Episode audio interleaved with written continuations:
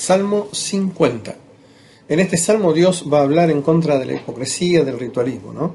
Entonces comienza diciendo, el Dios de dioses, Jehová, ha hablado y convocado a la tierra, desde el nacimiento del sol hasta donde se opone. Y es interesante porque comienza dando tres nombres de Dios, que en realidad en el hebreo está así, es Él, Elohim y Jehová.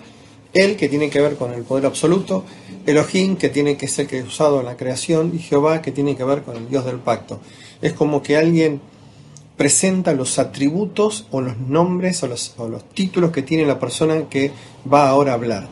Después dice, eh, ha hablado, eh, mucha gente considera que el hecho de que Dios no hable eh, como ellos pretenden, tiene que ver o lo malinterpreta como desinterés o incapacidad de actuar. Sin embargo, Dios dice en la Biblia que ya ha hablado a través de su Hijo Jesucristo y ahora está esperando el momento de hacer lo que ahora va a contar dice, ha convocado la tierra, porque Dios, eh, la autoridad de Dios es suprema, no, se restringía a Israel solamente. Y después dice en el versículo 2, de Sión, perfección de hermosura, Dios ha resplandecido, Sión porque era el lugar donde habitualmente Dios eh, se manifestaba, o Dios, desde donde Dios hablaba. Y acá es, empieza el llamado, ¿no?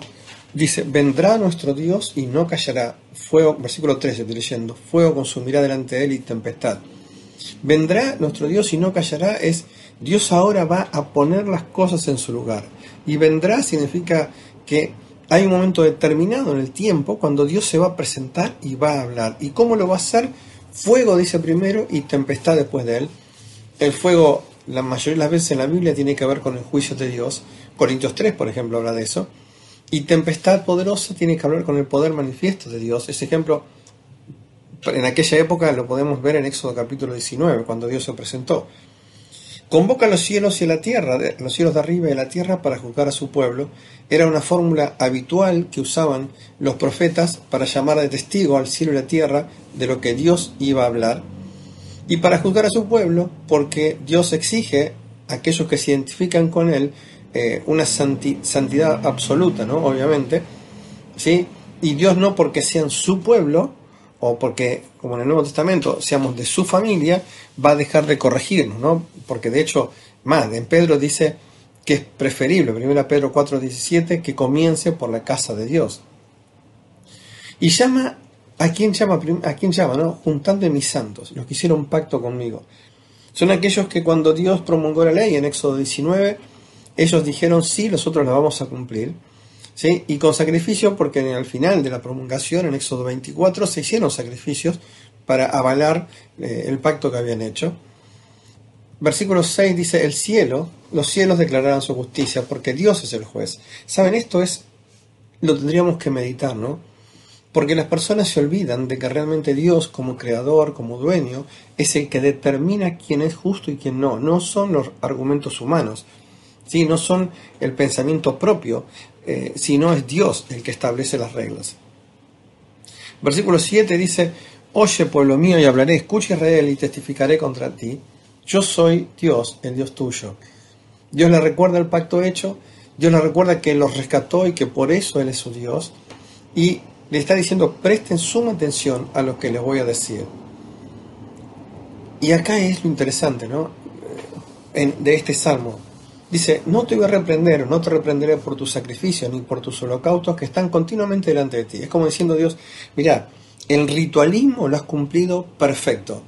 Pero si ustedes se acuerdan, eh, a través del profeta Samuel, Dios le dijo a Saúl, en 1 Samuel 15, dijo que el obedecer es mejor que los sacrificios. ¿sí? Así que en Jeremías capítulo 7 también dijo exactamente algo mismo, que es preferible escuchar y obedecer la voz de Dios le voy a leer el 9, del 9 al 11 todo junto. Dice, mire, no tomaré de tu casa becerros, ni machos cabríos de tus apriscos, porque mía es toda la tierra. E, es como que Dios le dice, yo no necesito nada tuyo, yo tengo todo, soy el dueño de todo, así que todo lo que vos me puedas ofrecer materialmente, a mí no me interesa, no, yo no lo necesito. En el 12 agrega algo más, o sea, si yo tuviese hambre no te lo diría a ti, Dios es autosuficiente. Y después en el 13 va un paso más allá. Dios es espíritu y por lo tanto no necesita las carnes de los toros ni la sangre de los machos. ¿Qué es lo que Dios pide? En el versículo 14 dice, yo lo quiero es agradecimiento. Observen, dice, sacrifica a Dios alabanza y paga tus votos al Altísimo.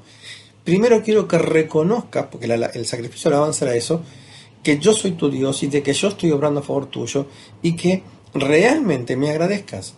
En el 15 dice ahora, quiero que dependas de mí. Observen, invócame en el día de la angustia. 14 agradecimiento, 15 dependencia. Porque en el momento que me invoques, yo te voy a librar. O sea, no trates de pelear las batallas solo, yo te voy a librar. Es la promesa de este versículo, el 15. 16. Pero observen, pero el malo, dijo Dios, pero al malo dijo Dios, ¿quién eres tú para hablar de mis leyes y que tomar mi pacto en tu boca? Observen esto, ¿quién eres tú? Como diciendo, si eres malo de corazón, eres un hipócrita, no tienes derecho a hablar de mí. ¿sí? No tienes ni, siquiera eh, autoridad moral para hablar de mí, porque no es el rito el que te acerca a mí, sino es el corazón el que te lleva a mí. Versículo 17, ahí Dios lo descubre, dice, pero tú aborreces la corrección y echas a tus espaldas mis palabras, como diciendo, presentas el rito, pero realmente no me obedeces, que es lo que Dios pide, ¿sí? Y eh, desmereces, la pones lejos de tu vista lo que yo te enseño. Y esto se manifiesta, obviamente, en los actos. Dice, si vais al ladrón, tú corrías a él y con los adúlteros era tu parte, tu boca está en el mal y tu lengua componía engaño. ¿Qué le está diciendo?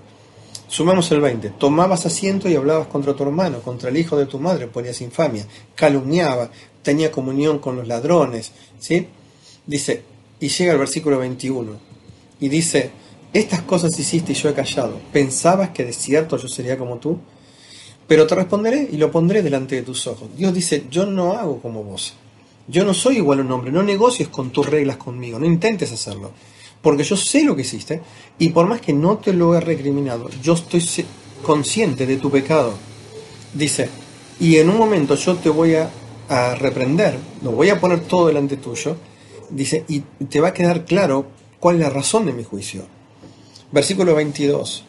Entended ahora esto, los que olvidáis de mí, no sea que os despedace y no haya quien los libre. ¿Qué le dice Dios? En su gracia y en su amor, le dice, por más que hagas ritualismo, y yo sé verdaderamente tu corazón, y por más que no te lo diga todos los días, yo entiendo tu pecado, lo conozco, y un día te lo voy a poner delante tuyo, en el 22 le dice, no me ignoren, pongan, entiendan hoy, para evitar en el futuro que el juicio caiga sobre ustedes.